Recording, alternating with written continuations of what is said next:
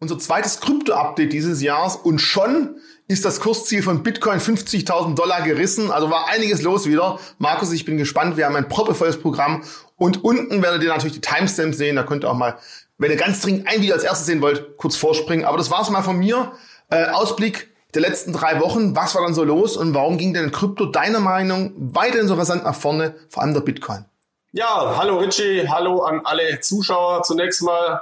Zunächst mal auch vorab vielen Dank für die vielen, vielen Anregungen, vielen, vielen Zuschriften. Einige habe ich heute auch mal wieder äh, mit aufgenommen. Ja, seit dem letzten Krypto-Update ist einige Zeit vergangen. Seit dem vorletzten, wo wir gesagt haben, knackt der Bitcoin 2021 die 50.000 Dollar Marke, muss man jetzt sagen. Ja, knackt er, hat er nämlich äh, schon äh, geknackt, obwohl wir äh, erst Mitte Februar haben. Also wir haben äh, die 50.000 Dollarmarke vor einigen Tagen mal kurz angerissen, sind dann wieder deutlich runtergefallen und äh, mittlerweile nachhaltig durchbrochen, wobei das Wort nachhaltig natürlich an den Kryptomärkten immer, immer relativ, äh, ja, relativ zu sehen ist. Also wir sind auf rund 52.000 US-Dollar äh, gestiegen. Ich habe äh, damals oder in der Vergangenheit immer gesagt, und ich möchte auch nochmal betonen, ich habe es auch gesagt, als der Bitcoin bei 6.000 Dollar war, bei 7.000 Dollar, bei 5.000 Dollar, dass ich erwarte, dass wir irgendwann mal eine Marktkapitalisierung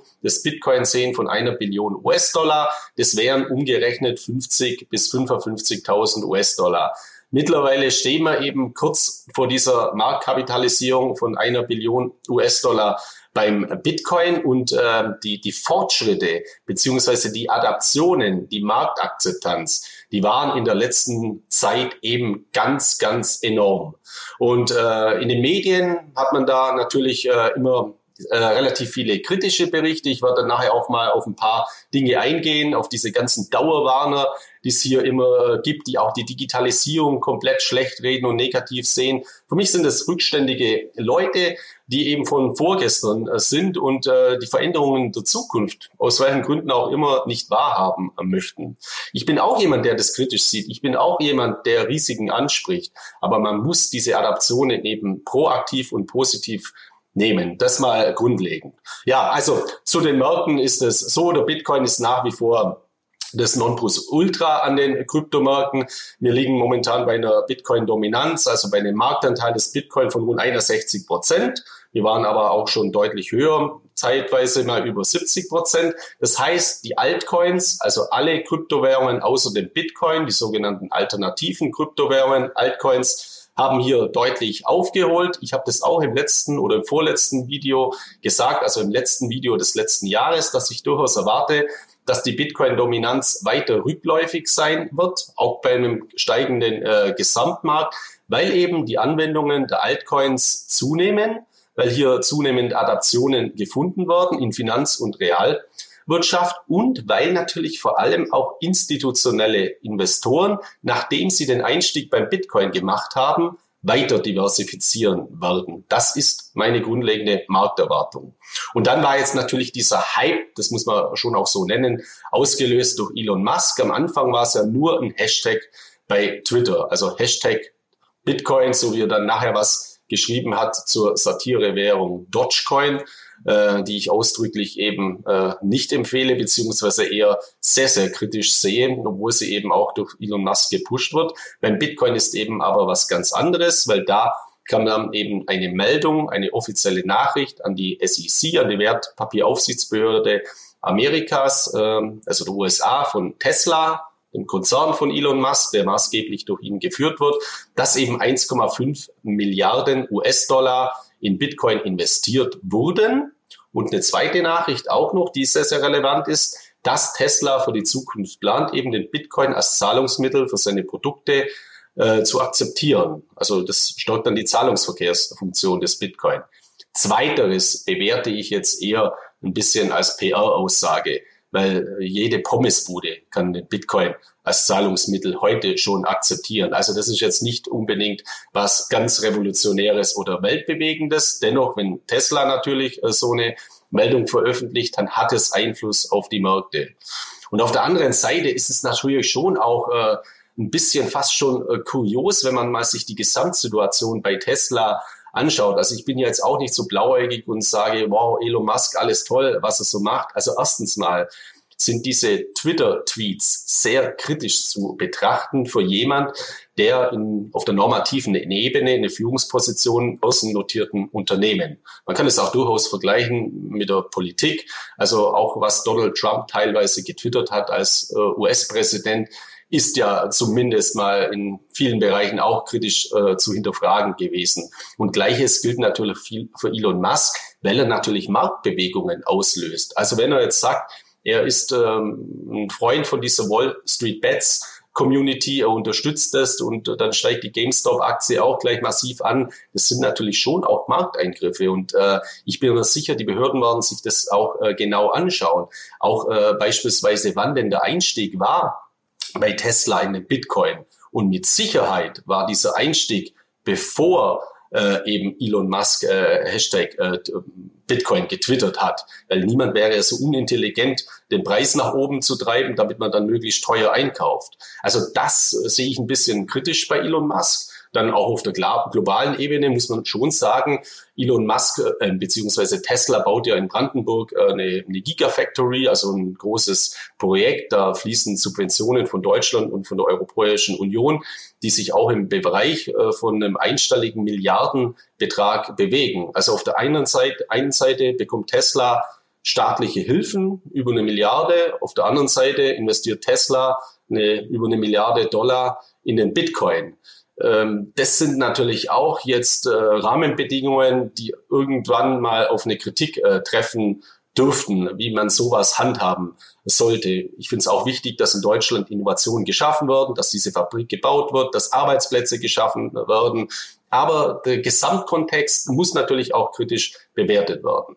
Dennoch ist äh, dieser Tesla-Einstieg sehr, sehr bedeutend und es wird eben weitergehen mit anderen Unternehmen. Wir haben ja schon Square, MicroStrategy, äh, die hat jetzt ange äh, angekündigt, weitere Bitcoins äh, kaufen zu wollen. Was ich hier allerdings auch mal kritisch anmerken möchte, ist, ähm, der CEO hat hier bekannt gegeben, man will eine Wandelanleihe beziehungsweise eine Anleihe drauf äh, dafür aufnehmen. Das heißt, man nimmt Schulden auf, um Bitcoin zu kaufen.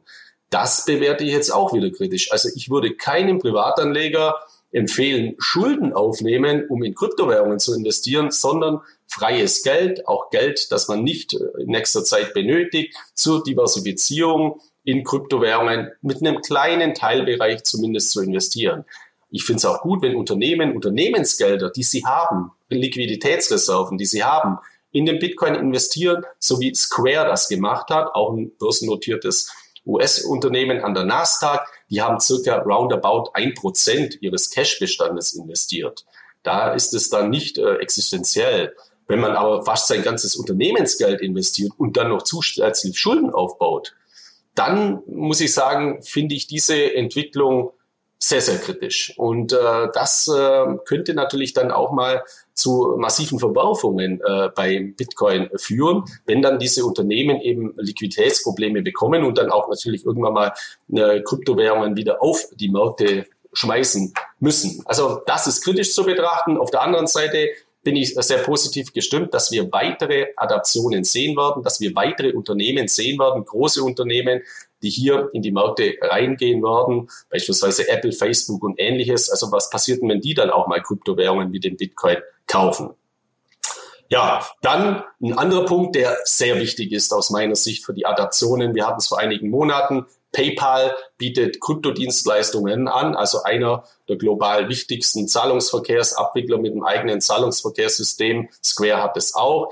Aber jetzt äh, finden eben auch massive Adaptionen statt bei den großen US-Kreditkartenunternehmen Visa und Mastercard. Also die öffnen sich auch den Kryptowährungen und das ist natürlich was ganz, ganz Wichtiges, weil hier werden keine Unternehmensgelder investiert, sondern hier werden Infrastrukturen geschaffen, damit viele, viele Menschen Kryptowährungen dann auch nutzen können und so eine Massenadaption in der Realwirtschaft, in der Finanzwirtschaft erfolgen kann. Auch ein ganz, ganz wichtiger Bereich.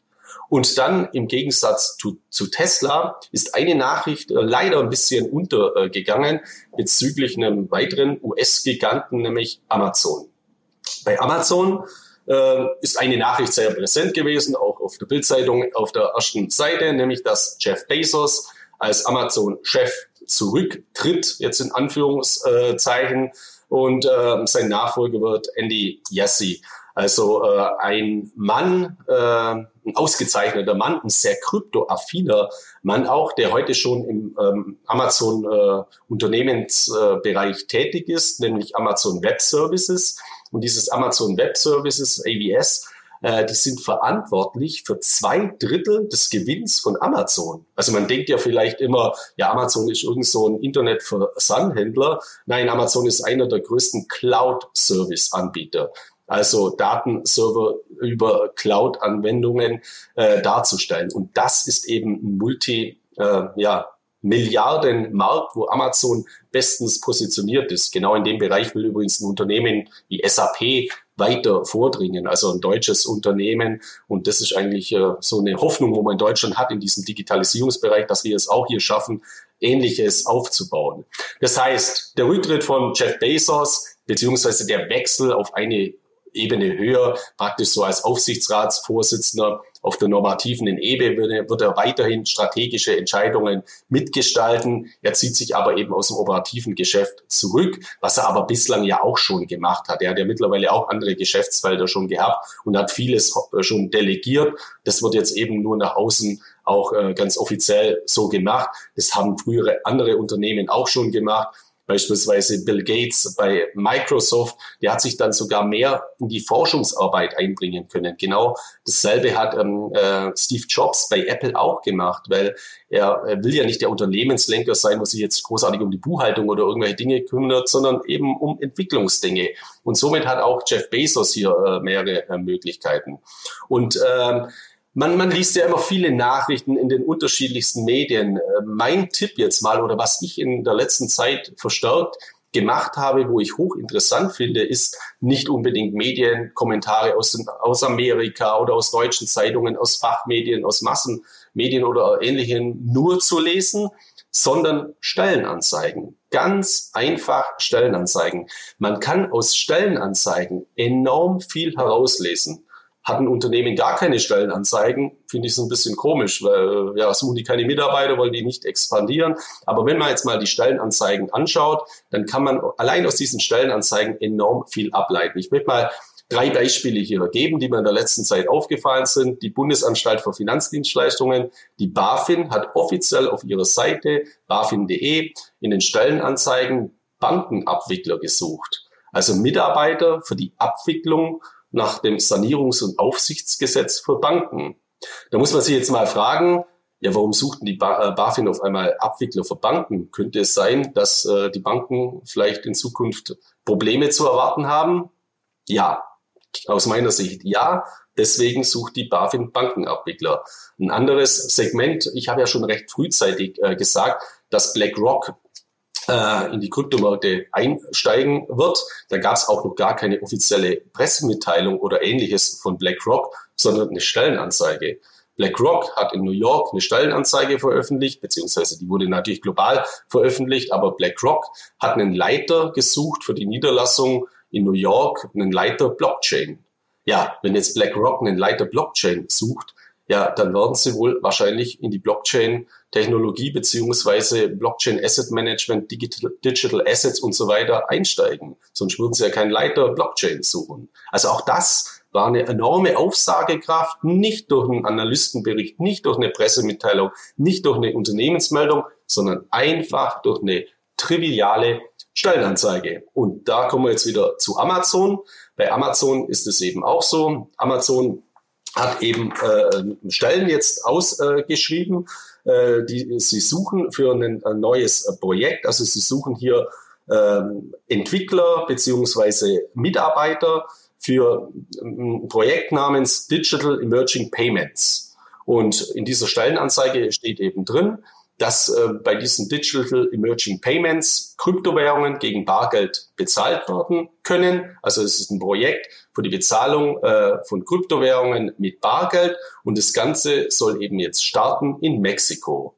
Das heißt, das ist ein ganz, ganz klares Signal, dass Amazon jetzt eine Art Pilotprojekt für Kryptowährungen in Mexiko startet. Und wenn das eben ja funktioniert, beziehungsweise man wird hier ja Erfahrungswerte sammeln, dann erachte ich das eben als sehr, sehr wahrscheinlich, dass Amazon hier weit stärker noch in diese Blockchain-Bereiche äh, reingehen wird.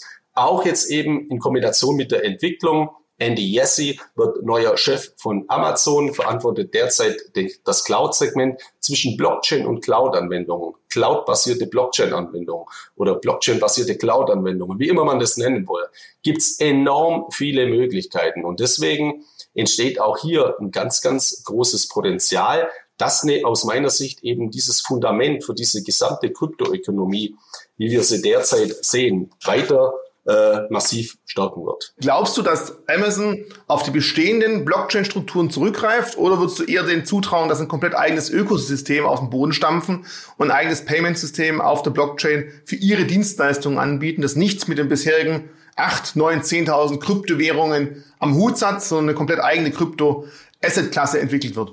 Ähm, ich glaube, Amazon äh, äh fährt parallel und wird beide Bereiche derzeit ausloten. Auch dafür gibt es zumindest Indizien. Amazon hat sich vor Jahren bereits zwei äh, Internetadressen sichern lassen. Äh, Amazon Bitcoin und Amazon Ethereum. Ethereum. Also ähm, in diesen Bereichen äh, wird Amazon natürlich forschen und bei dieser Adaption, bei diesem äh, bei dieser Nachfrage nach Bitcoin, wie wir sie derzeit sehen, erachte ich, ich es schon als sehr wahrscheinlich, dass Amazon ähnlich wie Tesla äh, den Bitcoin auch für Produkte äh, anbieten könnte. Nur, es ist jetzt ein großer Unterschied. Ein Tesla kaufe ich ja nicht jeden Tag, sondern ein Tesla kaufe ich vielleicht alle ein paar Jahre mal. Und wenn ich dann so ein Tesla-Produkt kaufe für, 10, für 30, 40, 50.000 Dollar, je nachdem, welche Kategorie man da kauft, dann kann die Abwicklung sehr günstig sein, weil dann kostet die Transaktion 3,86 Dollar, je nach Netzwerkauslastung.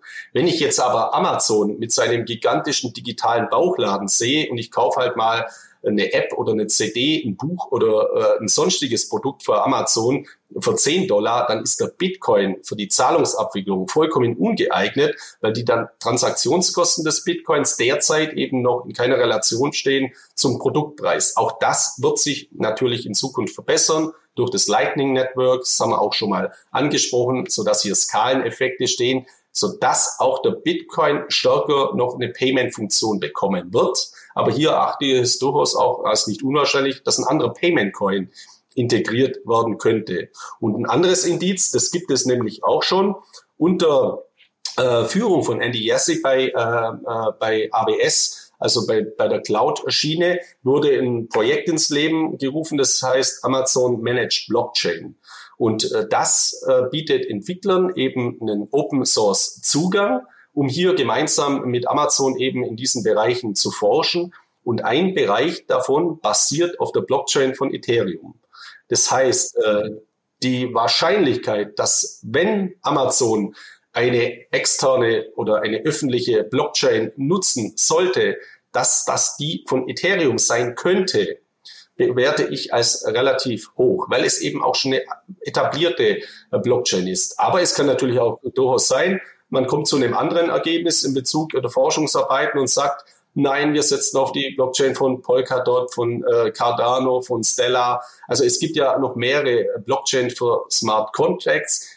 Meine persönliche Meinung ist aber die, ich würde auch jedem Anleger raten, primär auf Ethereum zu setzen. Nachher habe ich da auch noch eine Grafik, ja, äh, wie, wie toll dieses Ethereum Blockchain, äh, dieses Ethereum Ökosystem derzeit äh, schon, äh, schon wächst. Also Amazon wird früher oder später die Blockchain-Technologie adaptieren. Es kann durchaus auch sein, dass man mehrere Blockchains einsetzt. Also bei der Größe, die Amazon hat, kann es äh, durchaus sein, dass man für die unterschiedlichsten Geschäftsbereiche, also für die Cloud-Services, eine, eine Private Blockchain macht, für die, die Vertriebsservices von der Amazon-Plattform eine, eine öffentliche Blockchain macht. Also sowas, so einen so eine Konstellation kann ich mir in diesem Zusammenhang eben auch gut vorstellen. So, dann hast du uns mal eine Grafik mir vorzukommen lassen, wo es so ein bisschen um einen ja, Kritikpunkt geht, natürlich beim Thema Mining beim Thema Kryptowährung immer wieder hat, ist der CO2-Footprint. Ob er jetzt den Stromverbrauch direkt oder eben CO2, wo leider bei vielen Energiegewinnungen halt auch abfällt, anspricht.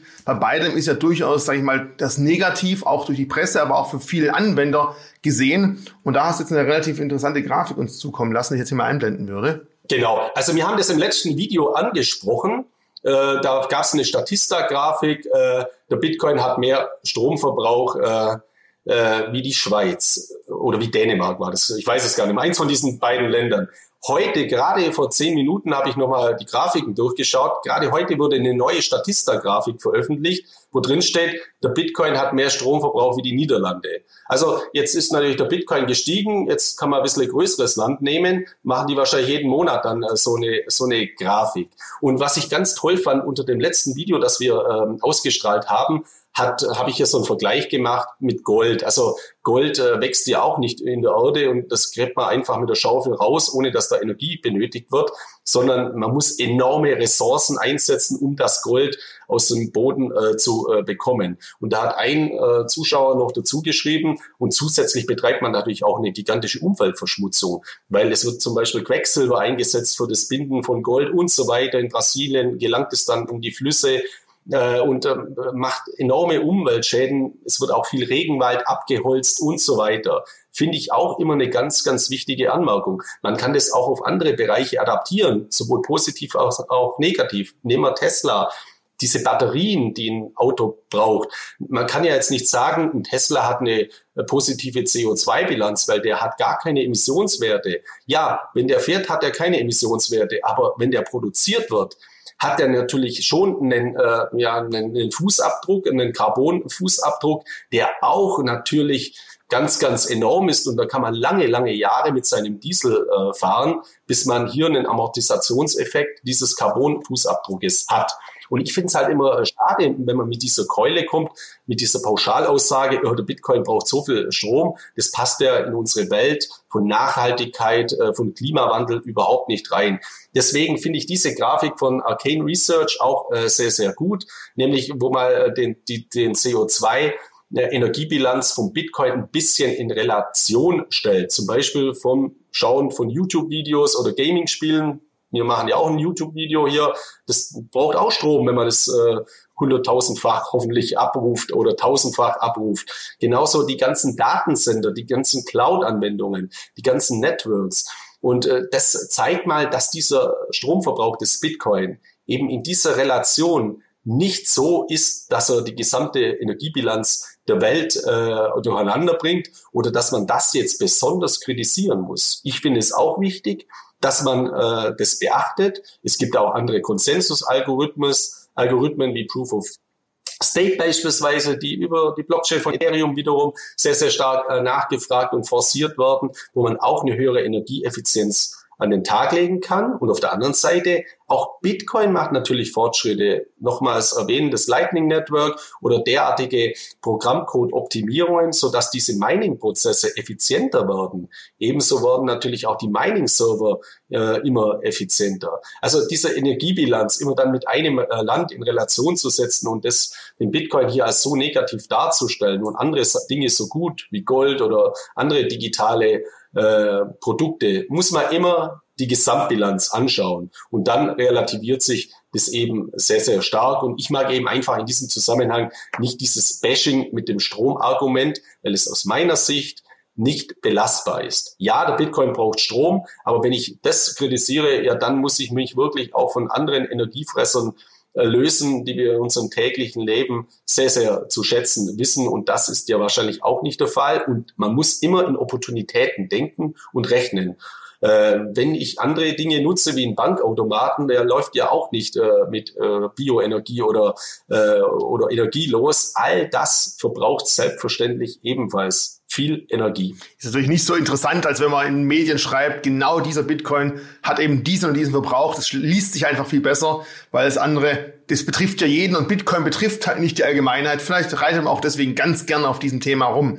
Zweite Grafik, die ich von dir bekommen habe, die ich auch sehr gut finde, du hast schon angesprochen, das Ethereum-Netzwerk äh, läuft sehr gut, hat viele Adaptionen und hat auch neue Funktionen, in Anführungszeichen, wie man das Mining etwas ökologischer darstellen kann. Und hier kann man mal in der Grafik einfach mal sehen, wo überall in Anführungszeichen äh, Bitcoin oder Entschuldigung, Ethereum Fuß gefasst hat und in welchen Adaptionen und auch welche Anwendungsbeispiele es dafür geben kann und wird. Genau. Also äh, ich, äh, es ist ja jetzt kein Geheimnis, dass ich ein großer Fan von Ethereum bin äh, und äh, das eben als die älteste Smart Contract äh, Plattform bewährte, die auch den höchsten Adaptionsfortschritt ähm, hat. Man, wenn man auf eine Internetseite wie DeFi, DeFi Pulse schaut, also dezentrale Finanzanwendungen, dann sieht man auch, dass hier Ethereum äh, einfach äh, einen, einen ganz, ganz bedeutenden Anteil hat. So wie der Bitcoin unter äh, den Kryptowährungen ist äh, Ethereum in diesem Segment eben sehr, sehr äh, präsent und bedeutend. Dann hat Ethereum auch schon viele Krisen überlebt. Und das müssen jüngere Kryptowährungen wie Polkadot beispielsweise erstmal noch beweisen. Weil meine feste Überzeugung ist, dass gerade in Krisen wächst man auch und in, gerade in Krisen gewinnt man auch eine Stärke. Äh, ich möchte mal nochmals in Erinnerung rufen, bei, bei Ethereum gab es mal eine ganz, ganz bedeutende Krise, nämlich einen Sicherheitsvorfall, der zu einer Spaltung der Blockchain äh, geführt hat. Ähm, deswegen gibt's Ethereum und es gibt Ethereum Classic.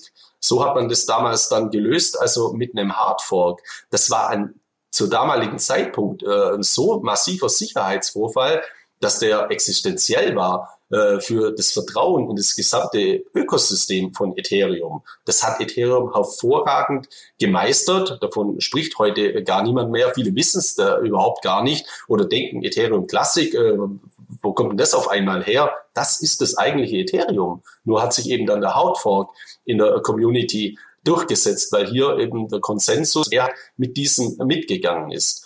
Und diese Grafik äh, finde ich ganz, ganz hervorragend, weil es die Vielschichtigkeit zeigt von dem, was ich immer sage. Ethereum ist ein Schaufelhersteller. Also der hat mittlerweile so ein Ökosystem geschaffen und ich äh, vergleiche das ja immer, wenn Bitcoin eben äh, so äh, die, die Crypto-Google ist oder die Mutter aller äh, Kryptowährungen oder als digitales Gold bezeichnet äh, werden kann oder bezeichnet wird, dann ist Ethereum eben die Crypto Apple. Also vergleichbar mit Apple, mit seinem App Store, hat eben Ethereum auch seinen Store, die, die Blockchain für dezentralisierte Anwendungen und ein, eine große Anzahl von anderen Kryptowährungen oder digitalen Firmen nutzen mittlerweile die Blockchain, auch von konventionellen äh, Firmen. Also ich habe es ja gerade schon gesagt, Amazon setzt so einen Teilbereich von Ethereum die österreichische Anleihe, die ich immer mal wieder erwähne, weil ich es sehr interessant finde, ist über die Blockchain von Ethereum emittiert worden, damals 2018, also eine österreichische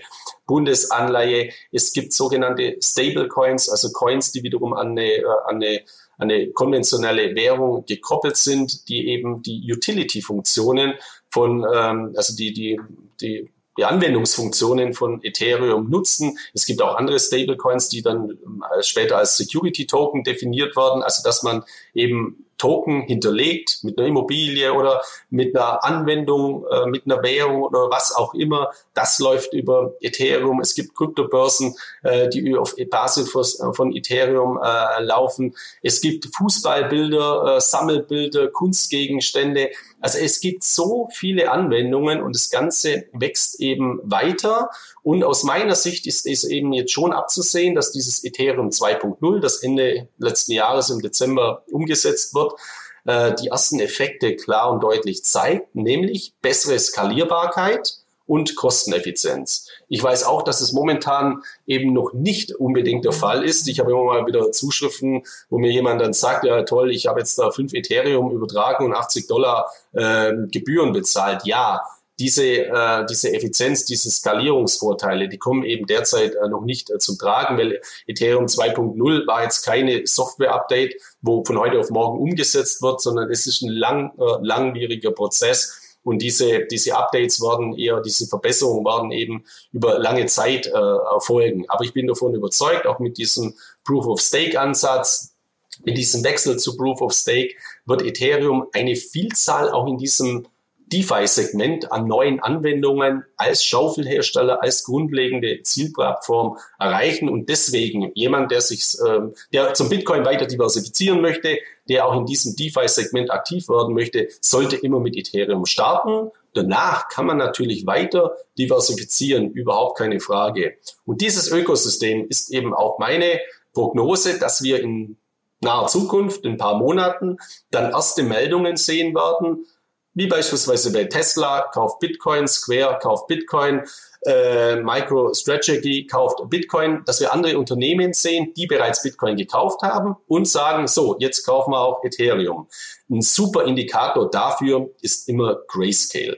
Auch einer der besten Indikatoren für mich, Grayscale, der US äh, digitale Vermögensmanager, der eben seine Grayscale Trusts hat, wo der Bitcoin Trust mit über 80 Prozent an Volumen, äh, von deutlich über 80 Prozent an Volumen der stärkste Block ist. Der schmilzt ein bisschen ab, weil eben die Investitionen in Ethereum ganz, ganz massiv zunehmen. Und man muss ja jetzt nur mal auf den Kurs schauen. Vor ein paar Monaten lagen wir bei Ethereum noch bei 200, 300 äh, Dollar. Mittlerweile stehen wir kurz vor der 2000 Dollar Marke. Also es spiegelt sich ja schon sehr wohl auch im Kurs von Ethereum ganz, ganz deutlich nieder. Aber natürlich auch auf anderen Smart Contract Plattformen. Möchte ich gar nicht außen vor lassen. Ich habe es ja auch schon angesprochen. Polkadot beispielsweise auch eine sehr interessante Smart Contract Plattform oder allen voran natürlich eine Plattform, die auch für Staking-Anwendungen sehr, sehr interessant ist, wie Cardano. Also Cardano ist auch ganz, äh, ganz, ganz bedeutend in diesem Segment. Trotzdem meine persönliche Meinung, die Nummer eins in diesem Segment ist für mich immer Ethereum, weil es eben das älteste, das stabilste Netzwerk in diesem Zusammenhang ist. Ich weiß, da kommt dann Kritik, ja, von wegen stabil und so weiter. Doch, es hat es über Jahre bewiesen. Und äh, deswegen bin ich davon überzeugt, dass dieser Weg von Ethereum hin zu einer Krypto-Apple weitergehen kann und hier ein großes Potenzial besteht. Du hast gerade schon Grayscale angesprochen, also auch schon ein institutioneller großer Spieler. Was glaubst du denn insgesamt, wie sich Banken in der ganzen Krypto-Öko-Szenario aufstellen? Sind da schon welche auf dem richtigen Weg oder glaubst du, die haben, die meisten Banken, die man so miterlebt, haben da einen ganz schön weiten Weg vor sich und müssen noch ganz schön viel umstellen? Um der neuen Zeit einfach gerecht zu werden? Äh, zweiteres natürlich, aber das liegt jetzt ja auch an anderen Gründen. Ich meine, die Banken haben grundlegend mal die Digitalisierung jetzt nicht als First Mover angegangen, sondern ich habe auch lange Jahre bei Banken gearbeitet, wo mein damaliger Vorstand gesagt hat, wenn ich mit einem neuen Projekt bekommen bin zum Thema Digitalisierung oder Laptop im Beratungsgespräch und ähnliches, Nein, wir wollen die Kunden bei uns persönlich äh, im Büro sitzen haben. Wir wollen dieses elitäre Private Banking machen mit äh, Kugelschreiber von Mont Blanc in einem äh, tollen Büro und den Block vor uns liegen lassen. Und wir haben zum damaligen Zeitpunkt bewusst keine Bildschirme in den Büros gehabt. Also das ist auch natürlich auch ein Ansatz. Aber diese Zeit hat sich natürlich komplett gewandelt. Also ich glaube, ein Berater, der heute keinen, äh, kein iPad oder halt kein, äh, kein Pad einsetzt oder digitale äh, Medien, Videokonferenzschaltungen, auch Corona-bedingt natürlich, der steht schon auf dem verlorenen Posten. Dann der zweite Punkt ist natürlich der, wo haben Banken früher ihr Geld verdient? Ich habe ja auch mal eine Banklehre gemacht. Das originäre Geschäftsmodell der Banken ist die Fristentransformation die Fristentransformation im Zinsbereich. Die Zinskurve geht von links unten nach rechts oben. Man nimmt eben äh, Einlagen herein zu einem bestimmten Zinssatz X und leiht die zu einem bestimmten äh, Zinssatz X plus X wieder aus. Dazwischen hat man eine Zinsmarge und mit dieser Zinsmarge haben die Banken jahrzehntelang ganz, ganz hervorragendes Geld verdient. Was ist jetzt? Ja, die Zinsmarge ist erodiert. Wir leben in der Welt äh, der Negativzinsen. Und es ist unheimlich schwer für die Banken in diesem äh, Bereich überhaupt noch profitabel zu werden, weil die müssen auf einmal äh, einen Negativzins von 0,5 Prozent an die EZB abdrücken. Das müssen sie von den Kunden wieder reinholen. Und wir sehen sie auch derzeit bei Entwicklungen wie der Commerzbank massiv angeschlagen, große Verluste oder auch die Comdirect. Die Comdirect wird die ähm, Commerzbank einverleibt und auf einmal werden die ganzen äh, kostenlosen Produkte abgeschafft. Auch bei der DKB, eine große Online-Bank, ist jetzt eine Überlegung, diese kostenlos äh, Dinge wieder abzuschaffen. Also die Banken müssen hier natürlich auch komplett äh, ihr bestehendes Geschäftsmodell neu erfinden. Dann war ein weiteres Geschäftsmodell in der 80er Jahre, wo entstanden ist, nach der Fristentransformation aus dem Zinsgeschäft, die sogenannte Losgrößentransformation aus dem Wertpapierdienstleistungsgeschäft. Also man hat Einzelprodukte oder Einzeldienstleistungen zusammengefasst in ein Produkt und das Gesamtprodukt war halt weit teurer als die Einzeldienstleistungen. Nehmen wir mal das Bereich der Zertifikate. Ein Zertifikat besteht aus unterschiedlichen Optionen. Die unterschiedlichen Optionen haben eben den Preis X. Das wird im Zertifikat zusammengefasst. Und X plus X ist dann X plus X plus X plus die große Marge Banken. Die schmilzt eben auch zusammen, weil das durch die Digitalisierung immer schwieriger geworden ist. Und hier kommt jetzt eben diese Tokenisierung dazu. dass eben Aktien, die unterschiedlichen Wertpapierinstrumente in Zukunft auch über Blockchain-Börsen abgewickelt äh, werden. Und äh, ich meine, die Börse Stuttgart ist ja da das beste Beispiel für einen First Mover, dass eben mit BSDEX oder mit Bison Blockchain-Börsen ähm, gegründet wurden, ins Leben gerufen äh, wurden, wo dann nicht nur Kryptowährungen gehandelt werden können, sondern zukünftig auch sekurisierte, tokenisierte Assets. Nehmen wir nur ein Beispiel. Äh, Börse Stuttgart bleiben wir dabei mit Xetra Gold, äh, Entschuldigung, mit, mit Euwax Gold. Äh, natürlich ein Produkt, äh, äh, das eben jetzt als Finanzprodukt handelbar ist. Ja, in Zukunft, äh, glaube ich, ist es sehr wahrscheinlich, dass irgendwann mal äh, hier Euwax Token oder Gold Token gehandelt werden, wie immer man das dann nennt, auf der Blockchain. Das sind eben auch Wege.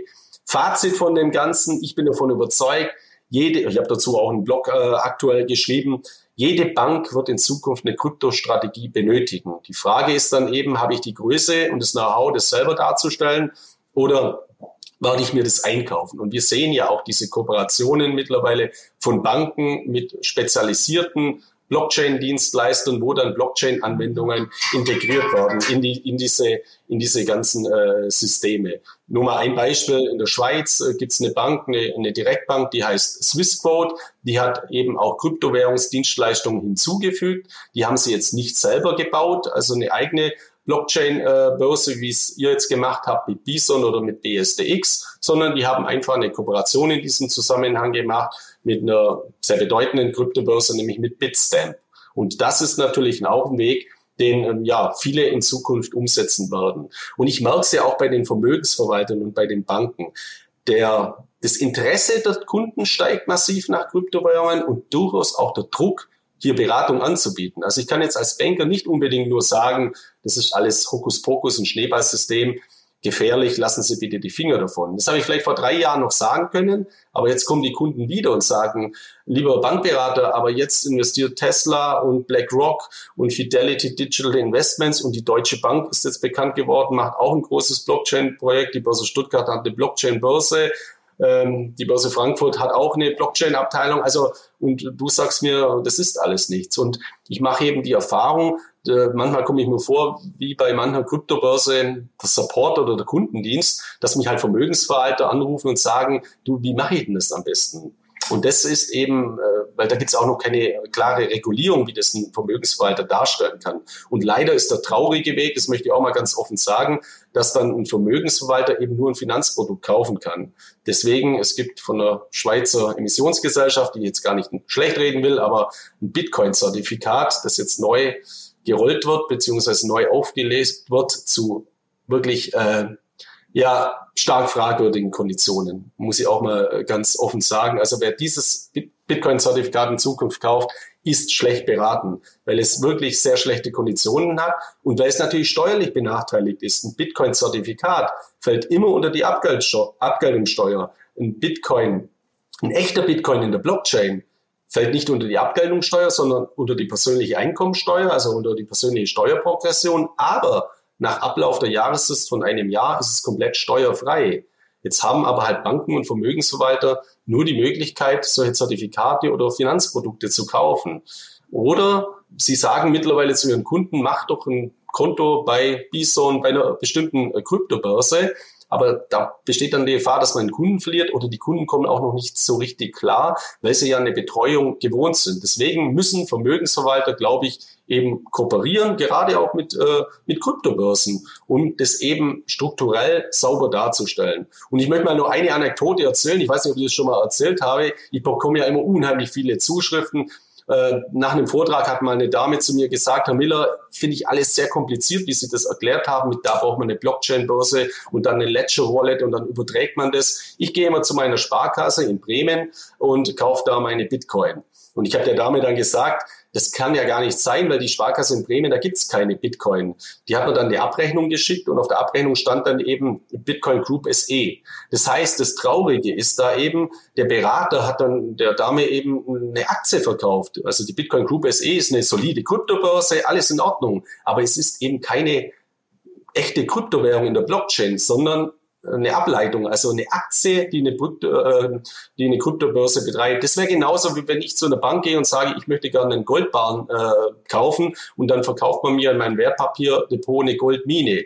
Natürlich gibt es da eine gewisse Korrelation im Zusammenhang, aber es ist eben nicht true to label. Es ist nicht das, was ich eigentlich wollte. Deswegen auch in diesem Zusammenhang immer Augen auf und ich empfehle eben im Bereich der Kryptowährung, der langfristigen Anlage keine Finanzprodukte, keine Finanzderivate, sondern echte Kryptowährungen in der Blockchain, wie es echte Kryptowährungen anbieten und am Ende des Tages zur langfristigen Aufbewahrung Not Your Keys, Not Your Coins am besten eben mit einem Zugang zu den privaten Schlüssel, die man dann selbst verwalten kann. Vielleicht mal ganz kurz zu den Parallelen. Börsenhandel, Wertpapiere, Krypto. Auch im Börsenhandel gibt es immer und gab es immer so die Unkenrufer und die Schlechtreder und die Warner. Ich meine, es ist immer wichtig, dass man grundsätzlich natürlich mit Bedacht alles, wo es um Geld geht, auch anschaut und auch Kritiker äh, zu Wort kommen lässt, weil ich finde es ganz wichtig, wenn man nämlich nur sich in einem Umfeld von Hosanna-Singern bewegt, dann hat man häufig die Bodenhaftung verloren. Aber gerade in den letzten Wochen gab es ja auch wieder relativ viele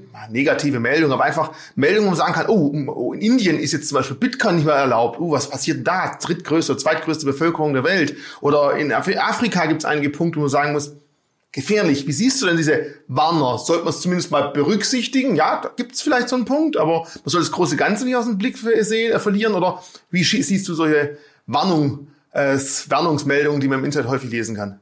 Ja, also man muss einfach differenzieren. Und ich bin ja jetzt wirklich kein, neu habe ich mal gelesen, dass ich ein Pusher bin. Also dass ich äh, ja wahrscheinlich so viele Bitcoin habe, dass ich da meine eigenen Bitcoin dann pushe und so weiter. Also so viele habe ich dann äh, doch nicht, dass es mir gelingt, hier über ein Video bei der Börse Stuttgart meine eigenen Bitcoins zu pushen. Ich bin natürlich positiv eingestellt, sonst würde ich ja das nicht alles machen. Aber das war ich auch zu, zu harten Zeiten und schon sehr, zu sehr frühen Zeiten. Und auch hier haben wir ja so viele Videos gedreht, wo der Bitcoin gerade mal 30 Prozent gefallen ist und alles am Ende äh, gelegen hat. Und hier habe ich immer Optimismus verbreitet. Und jetzt ist es ja auch so, dass ich jetzt nicht sage, wir sind morgen jetzt dann oder zum Jahresende bei 100.000, sondern ich sehe jetzt schon auch massive Rückschlagsgefahren, weil es natürlich auch sehr viele Leute erstmalig in Kryptowährungen investiert haben, die eben solche Rückschläge noch gar nicht gewohnt sind, dass der Bitcoin am Tag auch mal 10, 20, 30 Prozent fallen kann, dass man auch einen Zeitpunkt, äh, einen Zeitraum geben kann, einen kürzeren,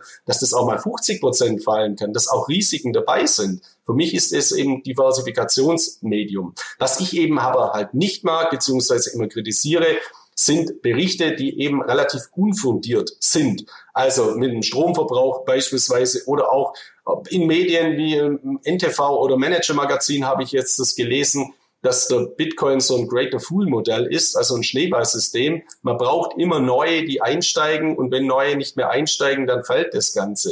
Ja, das wäre ja dann Gold auch. Also das wären andere Dinge auch. Also wir haben Anwendungen beim Bitcoin und so eine Pauschalaussage, dass der Bitcoin ein Schneeballsystem ist, das ist für mich vollkommen ähm, ja, nicht belastbar. Da ist unser Anleihensystem, unser Geldsystem weitaus mehr Schneeballsystem, weil da kann man immer mehr schöpfen, immer mehr Schulden machen. Das geht ja beim Bitcoin aufgrund seiner Dinge gar nicht. Der andere Punkt ist dann der, man muss immer anschauen, wer schreibt denn da dazu was? Äh, was hat der vielleicht für Interessen? Und da gibt es eben massive Interessenskonflikte. Und ich habe neulich mal so einen Blog geschrieben, weil ich da von so einem Gold-Promoter aus der Schweiz äh, eine Pressemitteilung auf den Tisch bekommen habe.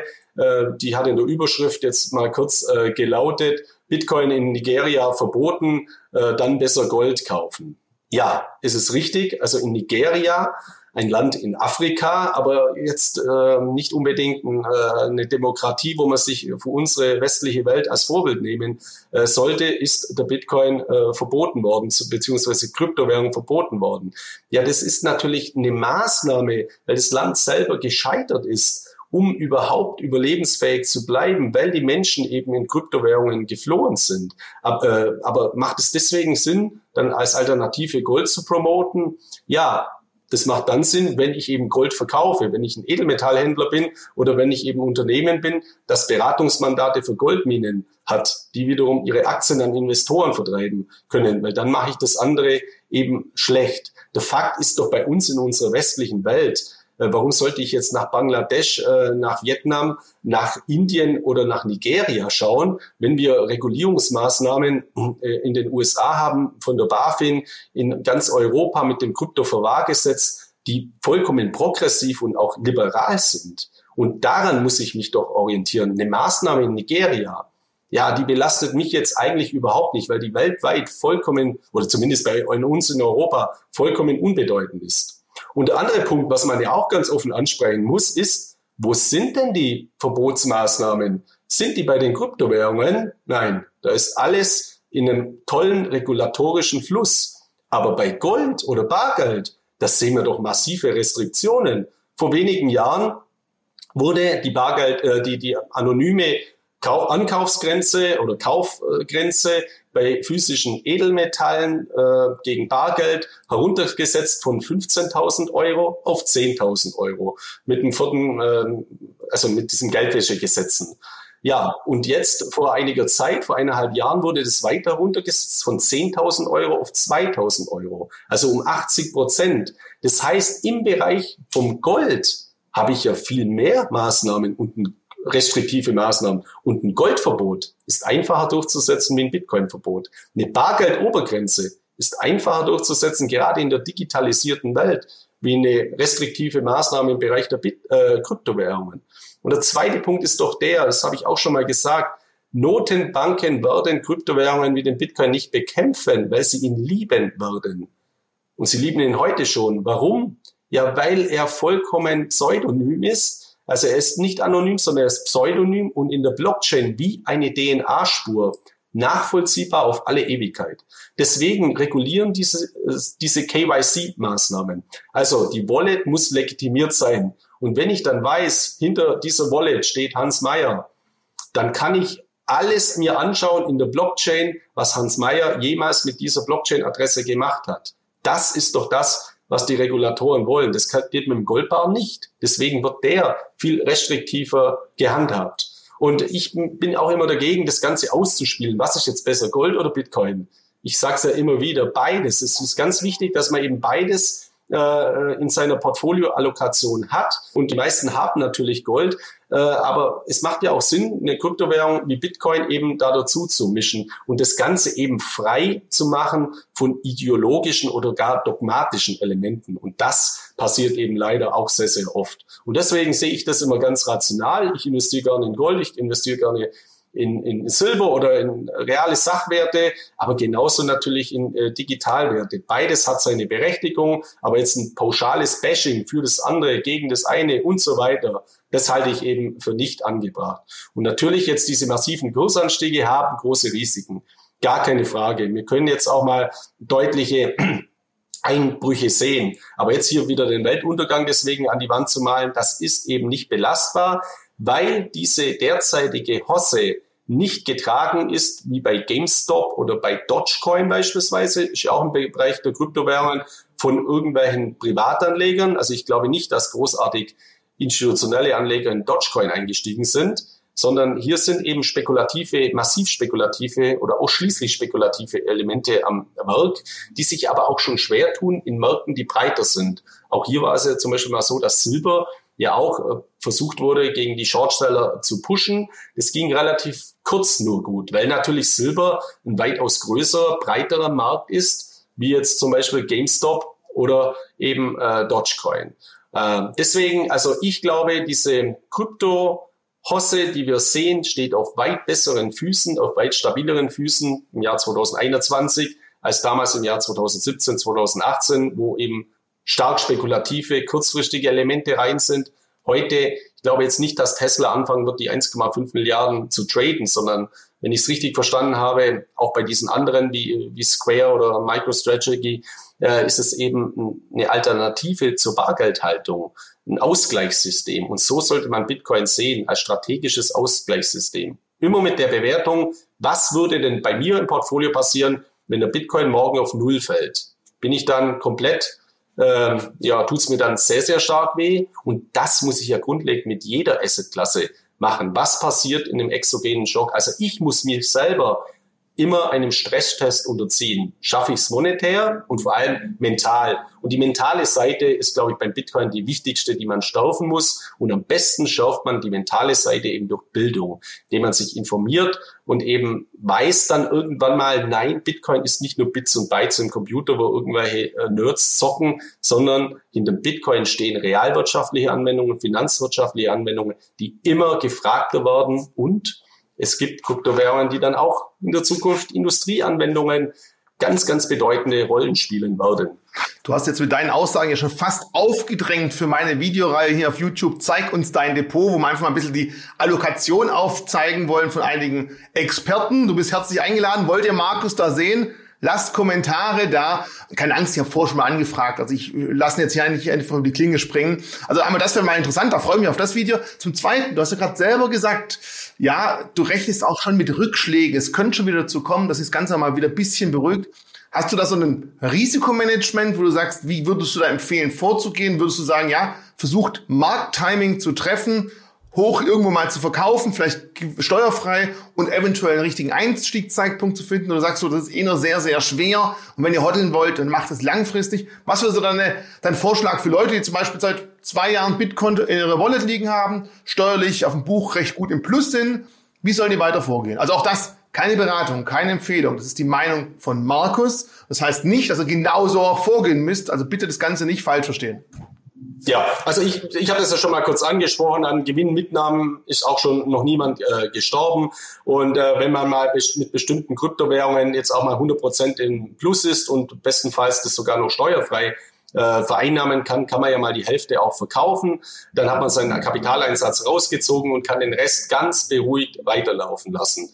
Ich persönlich bin ein Hodler. Ich kaufe eher mal immer mal wieder Dips bei bestimmten Kryptowährungen nach. Also wenn äh, jetzt mal was deutlich eben einbricht und ich habe in dieser Kryptowährung noch nicht so eine besonders äh, starke Position, dann schaue ich mir das mal an, dass ich da ein bisschen äh, nachkaufe. Auf der anderen Seite habe ich jetzt eben festgestellt, wir dürfen ja nicht vergessen, äh, im Corona-Crash äh, zu Beginn des letzten Jahres, im Frühjahr, ist der Bitcoin mal Richtung 4000 oder bei, bei 4000 Dollar äh, gestanden, Ethereum bei 200 Dollar oder drunter, unter 200 Dollar und viele Kryptowährungen haben eben hunderte oder tausende Prozent seither äh, gemacht. Und hier ist es natürlich äh, schon so, dass jetzt manche Anleger auch ein bisschen unruhig werden. Äh, und hier rate ich dann dazu, eben wenn man die Steuerfreiheit noch nicht hat, dann eben ein Hedge durchzuführen. Das heißt, entweder, dass man über ein Finanzprodukt Short geht. Es gibt mittlerweile äh, eben auch äh, Short ETPs, also Exchange Traded Products, beispielsweise auf dem Bitcoin, den man äh, seine Bitcoin-Position dann eben absichern kann bis zur Steuerfreiheit, weil der Vorteil ist eben der, wenn man dann Gewinne macht äh, mit dem Short-Produkt, dann fallen da nur 25 Prozent an beim Gewinn auf, das, auf die echte Kryptowährung würden bis zu 45 Prozent anfallen. Also 42 Prozent und wenn ich dann noch sehr gut verdiene, dann bin ich eben im Bereich der Reichensteuer, plus drei Prozent bin ich bei 45 Prozent. Oder auch Derivate. Also es gibt genügend äh, Derivatebörsen oder Finanzderivate auf Kryptowährungen, auf die unterschiedlichsten Kryptowährungen. Für Investments langfristig nochmals empfehle ich immer echte Blockchain-basierte Kryptowährungen. Fürs Hedging, also die Absicherung, macht es ja Sinn, weil ich da auch mit Hebeln arbeiten kann. Dann ein Derivat auf die jeweilige Kryptowährung, wo ich glaube oder wo ich das Gefühl habe, ich bin da jetzt so stark im Gewinn. Ich, mir wird es aber jetzt wehtun, wenn mir der Gewinn wieder abschmelzt. Dann stelle ich die Position eben neutral durch den Kauf eines gegenteiligen Produktes, also durch einen Short. Produkt, kann dann die Steuerfreiheit äh, gemütlich abwarten und kann dann meine Gewinne eben realisieren. Also das ist eine weitere Möglichkeit, die sehr, sehr gut ist. Oder so wie ich eben auch empfehle, in Tranchen immer einzusteigen. Man kann ja auch mal in Tranchen aussteigen. Also ich glaube jetzt nicht, dass der Bitcoin linear bis 100.000 Dollar durchläuft, sondern es wird massive Verwerfungen geben. Und man kann jetzt ja auch mal langsam vielleicht jeden Monat ein bisschen was verkaufen. Und wenn es dann mal wieder so einen massiven Dip gibt, und den wird's geben. Also das heißt einfach ein massiver Einbruch an den Kryptomarken. Das wird's immer wieder geben. Das haben wir in den letzten zehn Jahren zigmal gehabt dann kann ich meine Positionen auch sukzessive aufbauen. Aber eben kein Aktionismus. Äh, das, das ist eben das ganz Wichtige und da muss man sich mental äh, drauf einstellt. Und äh, ich, ich glaube, das tun sich viele, die auch jetzt neu in diese Kryptomärkte eingestiegen sind, noch relativ äh, schwer. Wir haben jetzt in den letzten drei Wochen, seit letztem Video, den Markt beobachten. Ich sag mal, zwei Coins, die vielleicht noch ein bisschen hervorstechen. Ja, IOTA kommt auch gleich dran. Da wird man auch noch einiges, oder Markus noch einiges zu sagen. Davor aber einfach der hauseigene Coin von Binance ist ja auch ganz schön durch die Decke gegangen. Also da muss man auch sagen, ähm, da hat sich viel positive Entwicklung ähm, da auf den Weg gemacht. Wie siehst du das Ganze? Hat es der Coin in Anführungszeichen verdient? Ist es irgendwo auch ein Risiko? Wie stehst du zu solchen eigenen Coins von eigenen Kryptohandelsplätzen? Ich äh, stehe dazu sehr, sehr positiv, weil im Prinzip ist ja das äh, die alte Strategie von Warren Buffett, äh, was man, wo man sagt, also man sollte in das investieren, was man äh, versteht oder auch das, was man selber nutzt. Also wenn ich mich jeden Tag rasiere und äh, beispielsweise einen Rasierer von Gillette nutze, äh, es gibt auch andere gute Rasierer, dann äh, kaufe ich mir vielleicht die Gillette-Aktie. Oder wenn ich bei Amazon jeden Tag irgendwas bestelle, dann macht es ja auch Sinn, in Amazon zu investieren. Wenn ich zu McDonalds gehe, dann äh, macht es ja auch Sinn, vielleicht, dass ich mir die Aktie mal überlege und so weiter. Also wo man einen Bezug hat, wo man dann auch ein Verständnis dafür hat. Es äh, nutzen mittlerweile Millionen Menschen äh, Kryptobörsen. Ich habe auch noch eine weitere Grafik, die können wir in dem Zusammenhang gern mal an, äh, ansteuern, äh, wie denn momentan äh, die weltweite Verteilung oder Bedeutung der Kryptobörsen ist. Also das ist eine aktuelle Grafik. Das sind äh, die Top-Börsen aktuell für Kryptowährungen. Und da stellen wir eben äh, fest, dass Binance eine ganz, ganz hohe Dominanz hat. Äh, wir haben ja auch diese Plattform coinmarketcap.com, die, glaube ich, äh, viele unter uns nutzen für die Kursversorgung beziehungsweise um sich eine Übersicht äh, zu bekommen für Kryptowährungen. Die wurde ja vor ein paar Monaten von Binance übernommen. Also die zählt mittlerweile auch zu Binance. Deswegen ist es auch nicht verwunderlich, wenn man auf manche Staking-Sachen oder Landing-Dinge drückt äh, und so weiter, dass man auf einmal auf Binance äh, landet. Also das heißt, die Objektivität dieser Plattform ist jetzt natürlich auch äh, stark eingeschränkt, weil sie eben zu Binance zählt. Und Binance schafft sich da schon so ein bisschen ein Monopol in diesem Zusammenhang. Und Binance profitiert natürlich auch massiv von diesen DeFi. Anwendungen, weil es eigene DeFi-Chains mittlerweile ganz, ganz hervorragend darstellen kann. Auch äh, diese Staking-Möglichkeiten für die unterschiedlichen Krypto-Coins und überall etwas dazu verdient. Das kann man durchaus auch wieder vergleichen mit äh, Ethereum oder mit Apple, mit dem App Store. Also Binance ist mittlerweile eine Multifunktionsplattform in der Kryptowelt, wo die, also wo hunderte, tausende Anwendungen darstellbar sind, neben dem Kauf von Kryptowährungen und überall verdient Binance mit, schneidet sich ein Teil raus. Deswegen ist es nicht verwunderlich, dass der Binance Token, beziehungsweise ist ein Coin, also der Binance Coin, mittlerweile äh, auf Rang 4 vorgerückt ist und natürlich eine gigantische Kurssteigerung äh, erfahren hat. Ich empfehle den Binance äh, Coin auch deswegen äh, schon seit äh, langer Zeit, weil er eben Gebühren spart. Also wenn man auf Binance handelt, bestimmte Coins und äh, man kauft diese Coins mit, äh, mit diesem Binance Coin, dann äh, hat man eben einen Rabatt und kann eben zusätzlich Gebühren äh, sparen. Und diese Entwicklung ist ja jetzt nicht nur bei Binance zu verzeichnen, sondern auch in unserem Nachbarland Österreich gibt es eine Kryptobörse mit, Pan mit Panda, die einen Bitpanda Exchange Token haben, also ein Bitpanda Ecosystem Token heißt der Best.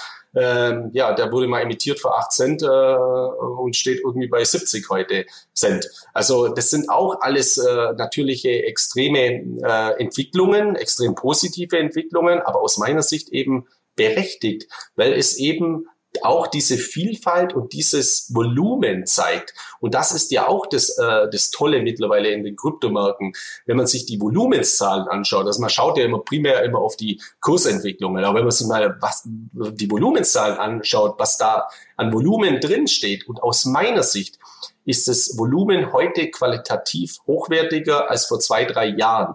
Äh, damals war es noch so, da es ist auch forensisch belegbar, auch wieder durch äh, äh, Analyseunternehmen, Kryptoanalyseunternehmen wie Chainalysis und äh, die unterschiedlichsten, dass damals sogenannte Wash Trades stattgefunden haben. Also dass bestimmte Kryptobörsen ihre Handelsvoluminas durch Eigengeschäfte hochgetrieben haben. Das ist relativ einfach in nicht regulierten Märkten. Also würde es eine regulierte Börse wie Frankfurt oder Stuttgart machen, äh, würde die Waffen kommen und äh, den Laden dicht machen, in meinen Anführungszeichen, Damals war das noch total intransparent, war leicht möglich. Deswegen waren die Handelsvoluminas zur damaligen Zeit, glaube ich, weitaus geringer, als sie öffentlich ausgewiesen wurde. Heute möchte ich nicht ausschließen, dass das auch noch passiert, aber es wird immer schwieriger, weil natürlich so viele Analyseunternehmen mittlerweile diese Blockchain-Auswertungen machen und es ist relativ einfach möglich, weil die Blockchain komplett transparent ist. Und deswegen sind auch diese Zahlen sehr, sehr beeindruckend, wenn man mal das unteren Kasten anschaut, zum Vergleich, Börse Frankfurt 4 Milliarden US-Dollar, Binance 27,8 Milliarden US-Dollar. Also was für Dimensionen das mittlerweile angenommen hat. Es besteht natürlich aber auch jetzt hier schon ein gewisses Risiko, dass Binance in der Kryptowelt systemrelevant ist. Also das ist wirklich äh, keine Frage. Wir haben 2015 äh, eben den, den Krypto-Super-GAU gehabt durch die japanische äh, Kryptobörse Mt. Gox damals, die eben kollabiert ist. Und im Prinzip ist da das gesamte Krypto-Ökosystem zusammengebrochen. Und trotzdem hat es das überlebt. Also sollte mit Binance ein gravierender Vorfall heute sein, dann würde das massive Auswirkungen haben. Und deswegen finde ich es besser, wenn dieser Balken da oben schon mal wieder ein bisschen zurückgeht oder halt die anderen so viel Volumen dazu gewinnen, dass es ein bisschen ausgeglichener äh, noch wird und sich weltweit das äh, Ganze besser verteilt. Aber diese, diese Ökosystem-Token, also diese Haustoken, wie man die bezeichnen kann, das sind durchaus auch sehr, sehr interessante Investments. Erstens für den Einsatz für Transaktionen und zweitens, es zeigt sich ja auch, dass diese Haustoken äh, ähnlich sind wie eine, ja, vergleichen kann ich es jetzt nicht mit einer Aktie, aber äh, die, die, diese Unternehmen sind ja nicht börsennotiert, aber die Haustoken spiegeln somit den Erfolg dieser Unternehmen ab. Also deswegen kann man durch eine Investition in den Haustoken an der Gesamtentwicklung durchaus profitieren. Und wir sehen ja auch hier heute schon zeigt sich ja auch oder deutet sich an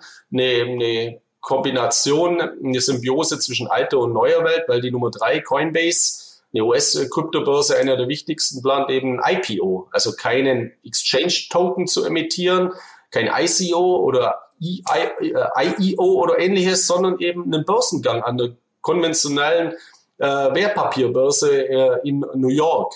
Also das ist natürlich auch ein Weg, auch ein interessanter Weg.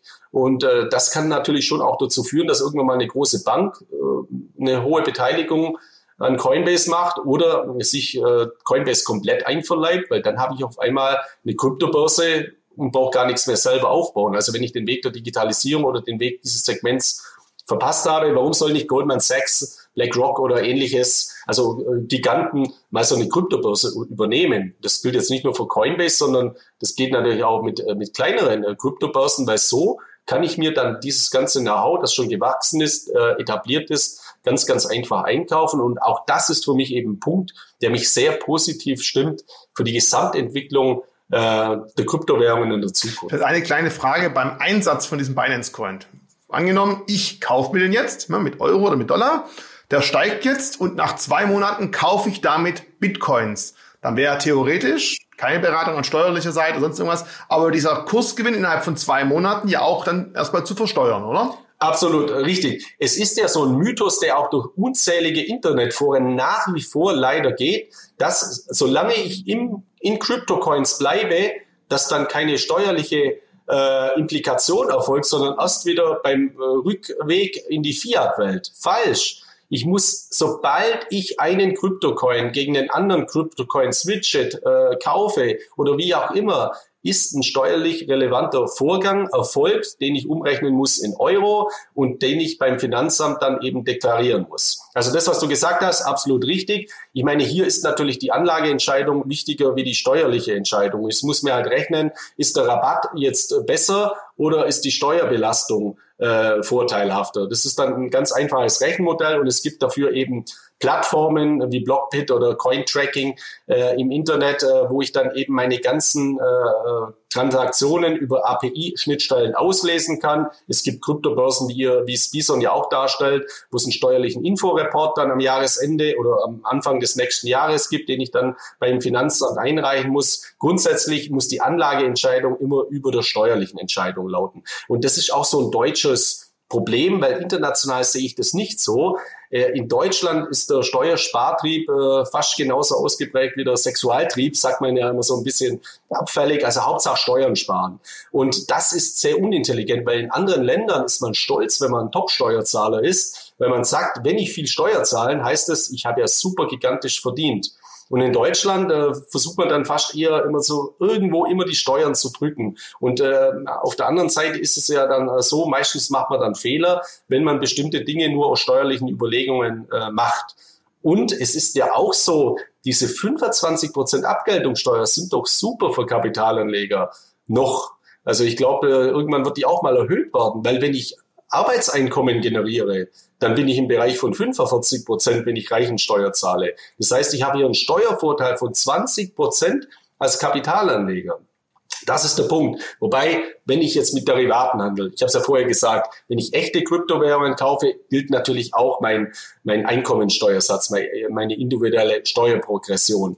Deswegen, wenn ich ein Trader bin, wenn ich wirklich Kryptowährungen trade, auf Tagesbasis oder auf Wochenbasis, dann sollte ich keine echten Kryptowährungen nehmen, sondern dann sollte ich Derivate nehmen. Wenn ich Investor bin, ein Hodler, der mal nachkauft, die langfristig plant äh, zu, zu halten, langfristig heißt in diesem Jahr, Zusammenhang ein Jahr plus X, dann äh, muss ich eben äh, auf echte Kryptowährungen aus diesem Zusammenhang, oder was heißt muss, dann sollte ich auf echte Kryptowährungen ausweichen. Und es gibt auch noch andere Spekulationen, Spezifikation, die können wir ja auch mal ansprechen dann in einem eigenen Video beim Thema Staking. Es ist nämlich so, dass wenn ich äh, zu staken anfange, dass das natürlich steuerliche Auswirkungen hat. Nicht nur, dass ich die Staking-Einnahmen versteuern muss, sondern dass sich eben dann, je nachdem, wie es das ausgestaltet ist, auch die Laufzeit, äh, die Spekulationsfrist verlängert, solange ich die Coins im Staking habe. Das sind sich auch viele nicht bewusst. Und ich habe es ja schon fast gebetsmühlenartig gesagt, die steuerlichen Dinge bitte, bitte beachten, weil es wird die Zukunft kommen, dass dann auf einmal ein Brief kommt vom Finanzamt und sagt, Sie haben ein Konto bei, äh, bei der Kryptobörse XY, wo ist Ihre Steuer? Äh, wo ist Ihre, ja, wo ist, wo ist Ihre Steuererklärung? Und bei Coinbase ist es so, Coinbase hat die Daten, äh, die Nutzerdaten an die Steuerbehörden weitergegeben. Also es machen andere Kryptobörsen dann auch. Also man ist jetzt hier nicht im steuerrechtsfreien Raum, muss man auch nochmals ganz, ganz klar ansprechen. Beim Steuersparen hast du mich erwischt. Das war ein Grund, warum ich 2017 nicht verkauft habe als Schwabe, weil ich mir gedacht habe, komm, jeder, der im Umfeld fragt mich zwar, würdest du jetzt noch kaufen? Ich habe gesagt, ist viel zu teuer, lass die Finger davon. Verkauft habe ich nicht, ja, weil ich Steuern sparen wollte. Aber ich blieb zum Glück auch weiter drin, bin immer noch glücklich. So, wir haben die Stunde voll. Und jetzt, wer bis jetzt dabei geblieben ist, wird mit IOTA belohnt. Also ja, man sieht schon innerhalb von drei Wochen und wahrscheinlich wird es auch der Rhythmus bleiben, dass wir so bei drei Wochen sind. Dafür einfach ein mächtiges Video, wo einfach viel Überblick ist, mit ein bisschen Entschleunigung, ein bisschen besserem Bedacht das Ganze. Und jetzt wollen wir mal gucken, weil die zweite Währung, die in den letzten Wochen sich sehr, sehr entwickelt hat, sehr positiv entwickelt hat, ist ganz klar IOTA. Und nein, IOTA wird es nicht irgendwie bei Bison eingeführt oder sonst irgendwas, weil wir haben kurz eine Meldung gegeben, dass wir heute auch über IOTA sprechen wollen. Das ging dann bei Twitter fast schon viral, aber das passiert nicht. Aber es lohnt sich einfach mal wieder einen Blick drauf zu werfen. Was hat sich da im System getan? Was hat sich denn im Hintergrund entwickelt? Und warum rutscht das jetzt wieder bei vielen sehr stark einfach in den Fokus? Ja, also IOTA ist ja auch so eine Kryptowährung, ähnlich wie XRP, Ripple, die massiv äh, polarisiert. Und da ist es ja auch immer so, da gilt auch das Gleiche, man sollte jetzt nicht sich in eine Kryptowährung verlieben, man sollte sich nicht in eine Aktie äh, verlieben, man sollte es nicht ideologisch sehen oder dogmatisch sehen.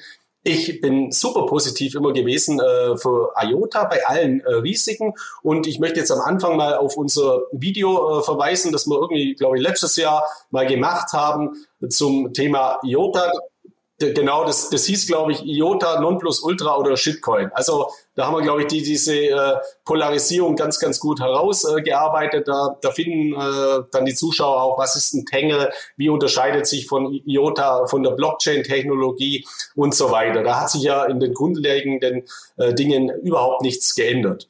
IOTA von der Kursentwicklung war dann so, dass es im März 2020 irgendwo bei 11 Cent äh, stand, ist dann wirklich herumgedümpelt äh, bei 14 Cent, 15 Cent lange in diesen, äh, in diesen äh, Centbereichen und steht aktuell bei 1,30 äh, US-Dollar. Also wir haben hier eine gigantische positive Entwicklung bei IOTA zu verzeichnen.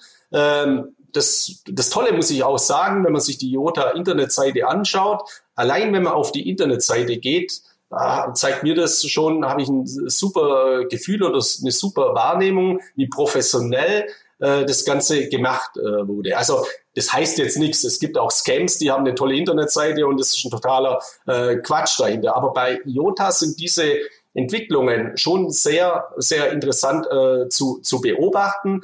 Das Bessere, um äh, was zu analysieren in diesem Segment, ist natürlich nicht auf die Internetseite des Unternehmens zu gehen, sondern auf eine Entwicklerplattform wie GitHub und sich da mal anzuschauen, wie sind denn die Entwicklungsfortschritte äh, bei dem Ganzen. Auch das ist bei, bei, Idiota, äh, bei IOTA sehr, sehr äh, positiv äh, zu bewerten. Also es gibt auch fortlaufenden Programmcode-Optimierungen. Auch IOTA hatte dramatische Krisen in der Vergangenheit. Ich habe es ja vorher schon angesprochen, wie Ethereum. Also es gab mal einen Hackerangriff bei IOTA, wo ein Seed geleakt wurde oder wo es eine gefakte Seed-Seite gab. Die, da haben viele Anleger dann ihre kompletten Coins auch verloren. Ist jetzt auch nicht primär IOTA schuld, sondern im Prinzip waren das Anwendungsfehler. Aber dann gab es eben auch mal massive Sicherheitslücken bei IOTA. All, an all diesen Problemen wurde aus meiner Sicht ganz, ganz solide und auch ruhig gearbeitet. Es gab dann auch in den Führungsstrukturen von IOTA massive Verwerfungen, also dass sich Gründer miteinander überworfen haben, einer dann mal ausgestiegen ist. Also auch das ist jetzt nichts äh, Besonderes. Äh, auch da kann man mal wieder zurückgehen in den Aktienbereich. Ich möchte nur mal daran erinnern, dass ein Steve, Job in den, äh, Steve Jobs in den 80er Jahren mal bei einem Unternehmen wie Apple herausgeschmissen wurde als äh, Vorstand, obwohl er der Gründer war. Äh, und dann kam ein Manager, John Scully, der kam damals von Pepsi und hat äh, Apple in den ja, kurz vor die Insolvenz geführt, bevor dann Apple wieder von Chief Steve Jobs übernommen wurde. Also auch solche Entwicklungen haben wir auf, äh, in den unterschiedlichsten Ebenen. Und das Schöne ist aus meiner Sicht auch hier, Krisen gehören dazu. Und in Krisen scheitert man, man geht zugrunde, da kann man wieder was Neues machen, man muss halt wieder aufstehen oder man wächst daran. Und mein derzeitiges Gefühl ist eben bei IOTA, dass IOTA mit seinen Krisen am Ende, am Ende des Tages ordentlich seriös umgegangen ist und ein, ein tolles Wachstum in den Entwicklungen zeigt, also als, als Kommunikationsprotokoll für sichere Daten und Werte im Internet. Und das jetzt mal zusätzlich zu unserem damaligen Video zusammenzufassen. Und IOTA hat ja schon im Namen drei Buchstaben IoT, Internet of Things, also das Internet der Dinge.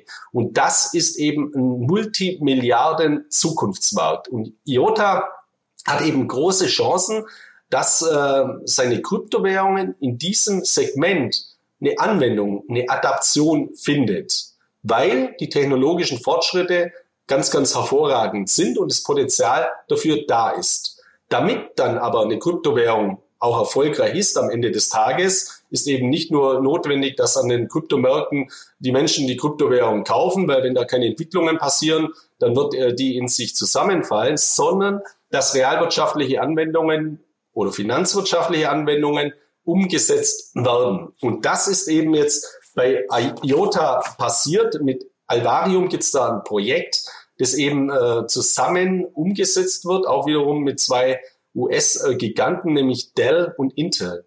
Und das ist für mich eben ein ganz, ganz großer Meilenstein äh, für IOTA in seinem äh, weiteren Fortschritt und in seiner weiteren Entwicklung, weil hier große Unternehmen jetzt wiederum zeigen, dass sie mit IOTA kooperieren, dass sie hier ein großes Potenzial sehen, ein großes Integrationspotenzial und dass hier eben starke Anwendungsfelder ja, in, in, entstehen können. Und ähm, das im Zusammenhang mit diesen Programmcode-Weiterentwicklungen äh, ähm, hat halt jetzt eben dazu geführt, dass dieser starke Kursanstieg bei IOTA erfolgt ist und dass eben auch weiter Potenzial da ist, weil IOTA in den unterschiedlichsten Segmenten äh, da ist. Auch später für die Anwendungen von Smart Contracts, die ja auch nichts anderes machen, als eben eine Datenverifizierung und eine Werteabwicklung im Gegenzug. Und in einer digitalisierenden Welt ist, sind solche Anwendungen essentiell wichtig, um Rechtssicherheit und Abläufe äh, eben darzustellen. Und da hat IOTA eben neben dem, dass man IOTA ja immer äh, assoziiert mit, mit äh, Automobilanwendungen für Volkswagen oder auch für Bosch oder ähnliche äh, Dinge, noch ein weit äh, größeres Potenzial, beispielsweise im Bereich E-Health, wo sie mittlerweile sehr, sehr intelligente äh, Lösungen ähm, ähm, ja, bieten oder auch in dem Segment äh, digitaler Identitäten. Also wir alles äh, in der digitalen Welt muss ja belegbar sein. Der Mensch über seine Personaldaten als digitale Identität und da kann IOTA mit seinem System eben auch massive Anwendungen äh, bieten. Gleiches gilt auch für die Bereiche Supply Chain, also Lieferketten. Das ist ja, uns ist es sehr wichtig, wo kommt ein Produkt her, mit welcher Qualität ist es gefertigt, ist es auch echt. Das gilt jetzt nicht nur für die Louis Vuitton-Handtasche, sondern auch für ein Autoteil aus China oder was auch immer. Also die Rückverfolgbarkeit der Lieferketten, die äh, Produktionsprozesse, dass das alles eben, dass diese Identität eines Produktes und sei es nur eine Socke oder was auch immer, was wir erwerben, einfach von Anfang bis Ende darstellbar ist und verifiziert werden kann. Und auch hier bietet eben IOTA ganz, ganz äh, hervorragende äh, Lösungen und äh, Anwendungen. Es geht dann noch weiter bis hin zu Lösungen für Smart Cities, also intelligente Städte, wo dann eben uns leiten in die Zukunft, äh, wie wir bestimmte Dinge umsetzen. Und das hängt dann auch wieder zusammen mit unserem kompletten Wandel in der Gesellschaft hin zu einer Plattformökonomie. Deswegen, also ich bin bei IOTA nach wie vor ganz, ganz positiv eingestellt. Und ich weiß, es gibt immer unheimlich viel Kritik. Also immer wenn ich was zu IOTA sage, bekomme ich ja entweder ein super Lob oder voll eins aufs Dach, weil es eben diese zwei Pole, äh, diese zwei Pole gibt. Die einen, wo sagen, IOTA ist einer der größten Shitcoins, den es überhaupt gibt. Und die anderen, die sehen nur IOTA und sagen, alles andere ist der Quatsch. Die Blockchain-Technologie wird sterben, weil die Tangle-Technologie, die IOTA darstellt, die ist allem anderen überlegen. Und hier ist es eben so, da versuche ich dann irgendwo die Mitte äh, zu, zu finden, beziehungsweise ich mache die Mitte. Ich finde IOTA super. Ich würde aber nicht empfehlen, alles nur auf die Karte von IOTA zu setzen. Und ich würde auch nicht empfehlen, die Karte von IOTA komplett zu ignorieren. Weil dazu, dazu ist IOTA mittlerweile wieder, auch durch diese massiven Kursanstiege, ein viel zu bedeutender Kryptocoin, der sich mittlerweile wieder äh, in Richtung der Top 30 aller Kryptowährungen, und es sind 8500, die allein auf coinmarketcap.com äh, gelistet sind, befinden. Und deswegen äh, sehe ich große Chancen weiterhin für IOTA in diesem gigantischen Marktumfeld des Internet of Things gemeinsam mit weiteren Partnern stark zu wachsen. Wir haben es ja vorher gesagt, macht, was macht Amazon? Man stellt sich vor, Amazon integriert IOTA als äh, Plattform, dann möchte ich mal sehen, was mit dem Kurs ist. Also das ist jetzt eine reine Hypothese. Da gibt es keinerlei, keinen einzigen Anhaltspunkt. Nur die, die Firmen Dell und Intel sind ja jetzt auch keine No-Names. Also ist jetzt nicht so, dass die Pommesbude IOTA integriert, sondern das sind ganz, ganz bedeutende Unternehmen und das ist eben ein Meilenstein in diesem Zusammenhang, bei IOTA schon gewesen jetzt. Okay, vielleicht dann zum Abschluss, ähm, nachdem wir jetzt IOTA schon mal, du IOTA beleuchtet hast, ich habe auch schon gehört, das Thema Oracle, also die digitale Welt mit der realen Welt irgendwo auf der Blockchain zu, oder auf, auf Tangle, Verzeihung, zu verknüpfen, soll auch ein Punkt sein. Das sind alles Schritte in die Richtung, dass das Ganze anwendbar wird, weil du hast schon gesagt, nur wenn jemand den Preis nach oben jagt, ist der Coin nicht unbedingt besser geworden, sondern es muss Anwendungen gefunden werden, es müssen Partnerschaften gefunden werden. Dann ist das Ganze auch langfristig. Aber gerade das Thema digitale Identität, jetzt gehen wir so ein bisschen ins Thema Cloud, Cyber Security, wo ähm, du mir auch noch zwei Folien zukommen hast lassen, die ich, ich ziemlich interessant finde. Zum einen, wo du mal gesagt hast, okay, wie viel Bürger in welchem Land haben eigentlich Angst oder befürchten einen Hackerangriff? Da muss ich sagen, das sind äh, ganz unterschiedliche, jedes Land geht ein bisschen unterschiedlich damit um und vor allem auch die Wahrscheinlichkeit und die, die Wahrnehmung oder Unwahrscheinlichkeit, die gehen da ganz schnell auseinander.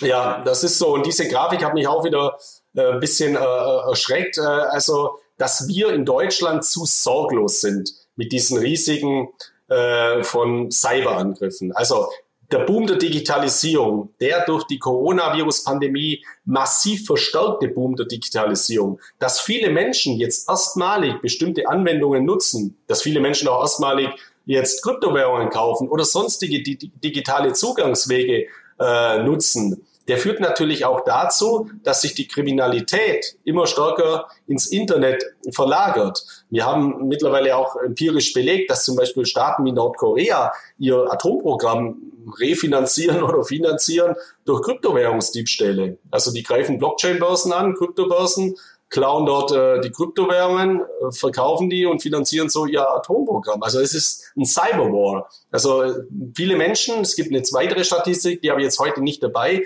ich glaube, 70 Prozent der Deutschen haben mittlerweile Angst vor dem Cyberkrieg. Also der Cyberkrieg ist der neue kalte Krieg im Digitalzeitalter. Und deswegen überrascht mich diese Grafik schon sehr. Und ich möchte es auch mal wieder mit Praxisbeispielen unterfüttern.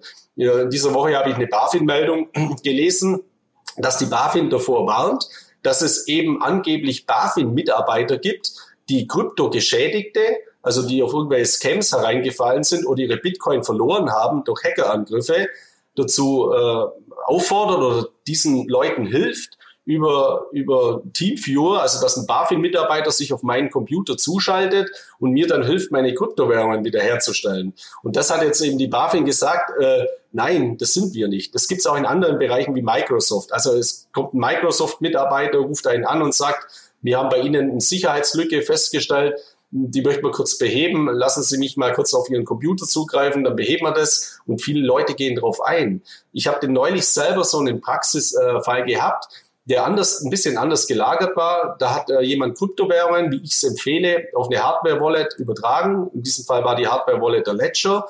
Und er ging dann irgendwann mal in seinen Ledger rein und er hat gesagt, der Ledger ist leer. Da habe ich gesagt, das liegt immer daran, Sie haben vergessen zu synchronisieren. Dann äh, hat er aber gesagt, er hat jetzt so oft synchronisiert, äh, es geht äh, trotzdem nicht. Dann habe ich ihm gesagt, geben Sie mir mal die Wallet-Adressen, also die Public Keys, nicht die Private Keys, die Public Keys. Dann kann ich es mir im Block Explorer mal anschauen. Dann habe ich das in den Block Explorer eingegeben und habe gesehen, die Kryptowährungen sind weg. Also die wurden wegübertragen. Dann habe ich dem gesagt, ja, Sie, Sie haben Ihre Kryptowährungen wegübertragen. Dann habe ich gesagt, nee, er will ja das Ganze halten. Er hat nichts gemacht. Und dann habe ich auch selber gedacht, um Gottes Willen, wie, wie kann das passieren? Fakt ist, der Ledger ist sicher. Also es gibt ja immer wieder diese Internetberichte, Ledger wurde gehackt.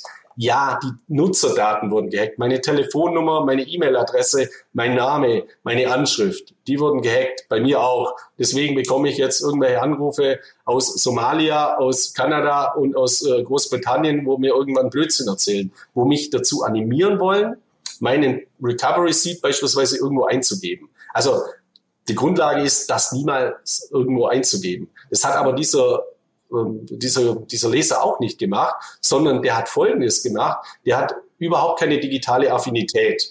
Und jetzt hat er im Internet, in der Internetgruppe eben, äh, ist er auf jemanden gestoßen, der ihm geholfen hat, seinen Ledger einzurichten. Also ein sogenannter, der hat sich genannt Crypto Coach. Also Menschen, die jetzt Anwendungsprobleme haben, die schauen bei YouTube Videos, wie richte ich meinen Ledger ein.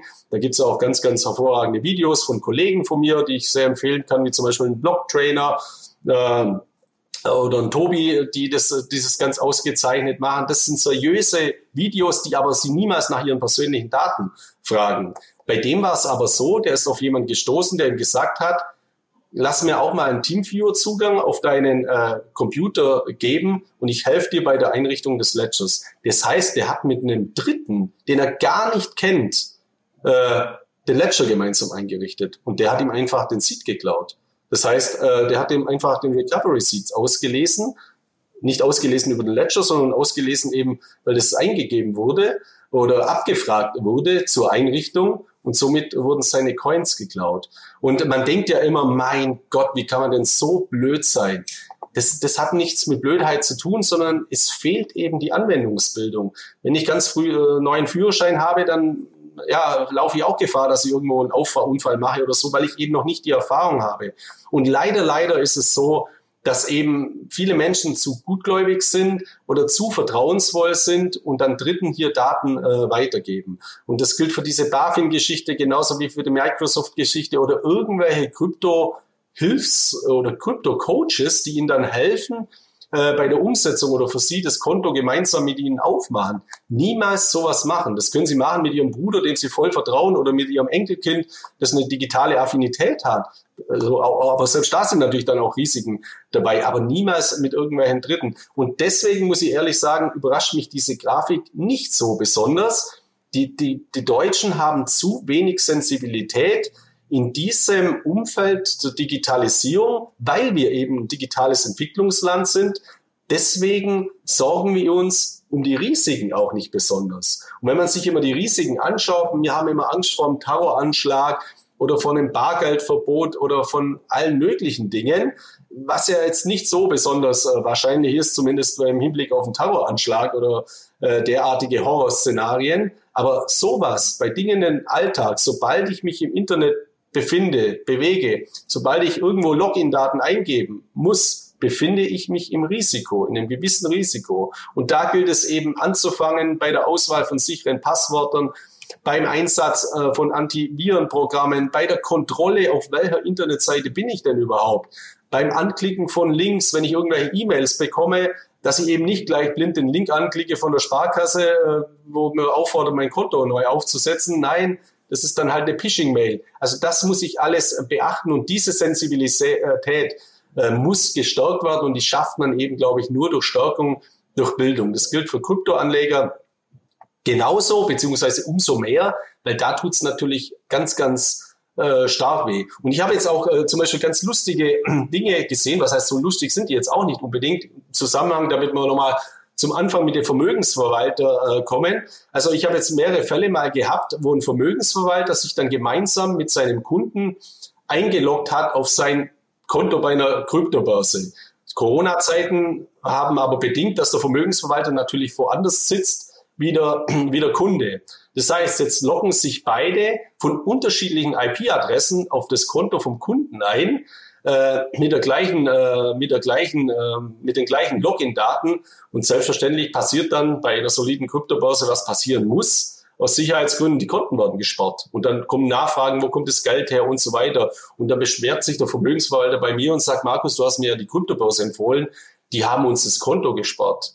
Und da habe ich gesagt, erklär mir mal, was passiert ist. Und dann muss ich sagen, ja, erstens mal, wie kann denn der Kunde seine Login-Daten äh, weitergeben? Gut, das kann man noch sagen. Äh, kann man mal machen, wenn man dem Vermögensverwalter logischerweise vertraut. Aber dass ihr euch gleichzeitig einloggt, das ist doch ein Wahnsinn, weil das löst natürlich sofort einen sicherheitsrelevanten Vorfall aus, weil natürlich ein Algorithmus erkennt, dass hier zwei IP-Adressen im Spiel sind und von einem, von einem Cyberangriff äh, in diesem äh, Falle oder vom Hackerangriff oder, oder zumindest von einem Sicherheitsvorfall ausgeht. Und auch das hat er gesagt, oh, habe ich noch nie gehört, war mir vollkommen unbewusst. Das heißt, diese Digitalbildung muss man ganz, ganz massiv schärfen, angefangen in den Schulen und natürlich, äh, glaube ich, auch so, so Formate, wie wir es jetzt sind, dass wir solche Themen immer mal wieder ansprechen, weil sie ganz, ganz wichtig sind und weil es natürlich nichts bringt, wenn der Bitcoin von 5.000 auf 50.000 steigt und nachher ist meine Wallet leer.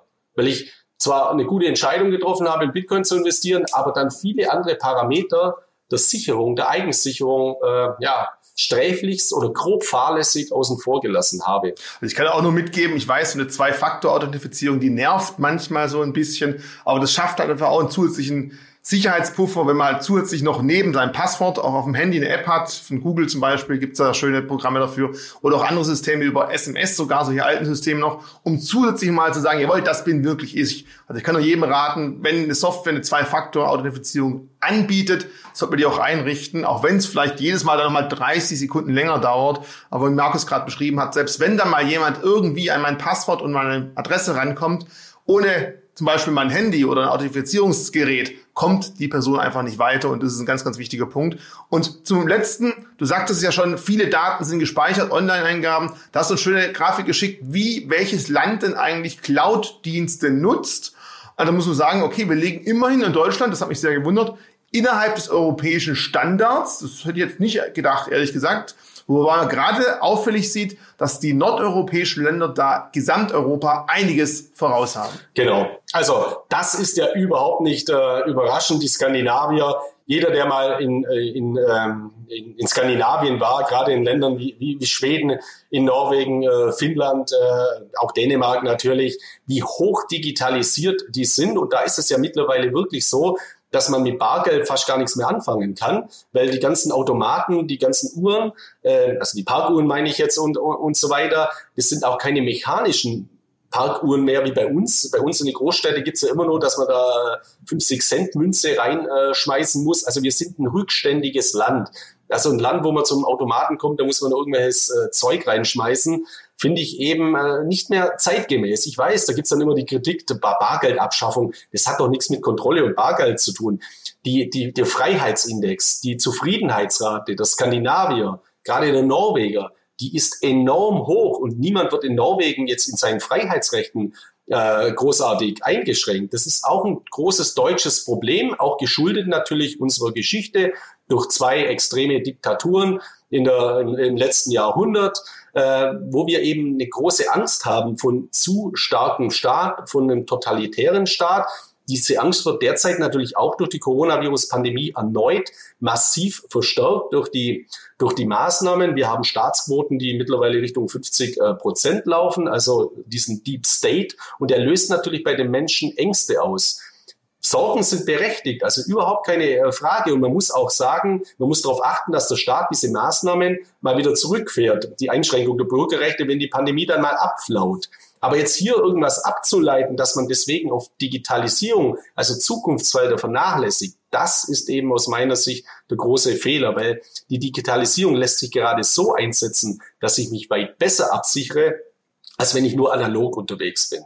Und dann dieses, äh, diese Cloud-Systematiken, das ist natürlich auch ein Boommarkt, der davon, davon bin ich überzeugt, stark äh, in, in Europa auch weiter wachsen wird, gerade auch in Deutschland. Ich habe es schon gesagt, SAP ist ein Unternehmen, das sich stark auf Cloud-Anwendungen fokussieren wird. Und das diese 35 Prozent zeigen ja auf der anderen Seite auch ein gigantisches Potenzial. Und äh, global sind eben hier Unternehmen äh, wie Alph Alphabet, also Google, äh, Microsoft oder allen voran natürlich auch Amazon in diesen Cloud-Bereichen massiv unterwegs. Und diese Blockchain-basierten Cloud-Anwendungen oder Cloud-basierten Blockchain-Anwendungen, da liegt eben auch ein gigantisch äh, großes Potenzial. Und deswegen Cloud und Kryptowährungen und Cybersecurity das kombiniert sich natürlich ganz, ganz hervorragend und gibt es ein großes Potenzial. Und auch jemand, der sagt, okay, ich bin da doch ein bisschen kritisch gegenüber, man kann sich natürlich auch an diesen Aktien beteiligen. Also man kann auch in Aktien investieren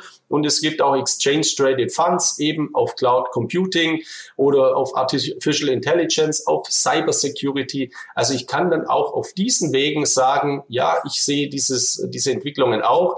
Kryptowährungen sind nicht mein Fall, aber ich möchte auf diesen Wegen in die Digitalisierung investieren. Und beide Bereiche sind wichtig. Also man muss sich schützen vor den Risiken der Digitalisierung. Da sollte man sich nicht auf den Staat verlassen, sondern ich muss sich selber schützen, meine Systeme schützen. Ich bin die größte Schwachstelle in diesem ganzen System als Anwender. Wenn ich einen Fehler mache, dann kann mich da auch kein Staat schützen. Und auf der anderen Seite muss man progressiv an das Ganze rangehen. Ich muss die Möglichkeiten, die neuen Möglichkeiten zu meinem Vorteil nutzen. Und mich freut es in dem Zusammenhang immer ganz äh, stark, wenn ich jetzt sehe, äh, als positive Folge dieser Coronavirus-Pandemie, dass Menschen, die vor acht Monaten noch total negativ gegen die gar kein Smartphone gehabt haben, äh, die haben mich dann vor ein paar Monaten angerufen und gesagt, sie wollen Kryptowährungen investieren aber Sie haben kein Smartphone. Da habe ich gesagt, dann lassen Sie bitte die Finger von Kryptowährungen. Gerade für das ist es ganz wichtig, als zweiter Faktor, als zweites Gerät äh, die Bestätigung zu haben. Den habe ich gesagt, kaufen Sie sich einfach mal ein Smartphone erstmal und gehen Sie dann weiter. Die sind heute vollkommen begeistert, haben hunderte Apps auf ihrem Smartphone, vom Wetter bis zu bis zu, was weiß ich, irgendwelchen Tierzüchter-Apps und, und sonst was und sagen, ja, das haben wir alles gar nicht gewusst, was es da alles für tolle Möglichkeiten gibt. Und deswegen muss man, glaube ich, Aufklärung betreiben, digitale Bildung, das kann man nicht oft genug äh, betonen. Und da haben wir in Deutschland eben ein gigantisch großes Potenzial und natürlich auch die Aufgabe, unsere gesamte Volkswirtschaft und Gesellschaft bei diesem Weg in die Digitalisierung proaktiv mitzunehmen und nicht immer alles äh, schlecht äh, zu reden. Was kann passieren mit dem Handymast, mit dem, G, mit dem 5G und dann kriegt man Krebs und äh, äh, Kryptowährungen sind Schneeballsystem und Spargeld wird abgeschafft, wenn ich Mobile Payments nutze. Also das ist immer die Gefahr, die ich bei uns sehe. Alles immer erstmal als Negative suchen. Es macht keinen Sinn, sein Vermögen auf den Weltuntergang auszurichten und auch die Welt wird insgesamt nicht untergehen. Ich muss proaktiv die Möglichkeiten nutzen. Also ich glaube, wir haben noch vor Jahre lang Material für weitere Videos und wir haben auch ganz viele Zuschauer draußen, die uns noch gar nicht kennen. Also teilt das Video mit Leuten, die genau diese Meinung sind, die Markus gerade gesagt hat. Aber wir müssen wirklich zusammen weiter vorankommen und ich glaube, die, die Digitalisierung wird sich nicht stoppen lassen. Gerade durch Corona haben wir wahrscheinlich einen fünf oder sogar einen zehn Jahres Schritt gemacht, was wir ohne Corona in der Zeit hätten erreichen können. Klar, da bleiben vielleicht manche Sachen auf der Strecke, dafür kommen aber neue Anwendungen, neue Berufe und neue Geschäftszweige. Das ist immer so. Ich meine, der, äh, der, der, der Kutscher hat jetzt auch kein Pferd mehr, das er die Gegend reiten kann. Dafür gibt es aber neue Berufe, die den sehr gut ersetzen. Markus, wir haben die Spielfilmlänge erreicht. Äh, vielen Dank für all die bis zum Schluss zugeschaut haben. Ich hoffe, es hat sich trotzdem gelohnt. Bleibt alle gesund. Auch an dich, Markus. Schöne Grüße und bis zum nächsten Mal. Alles klar. Von mir auch viele Grüße aus Mallorca. Freue mich auf die nächste Runde.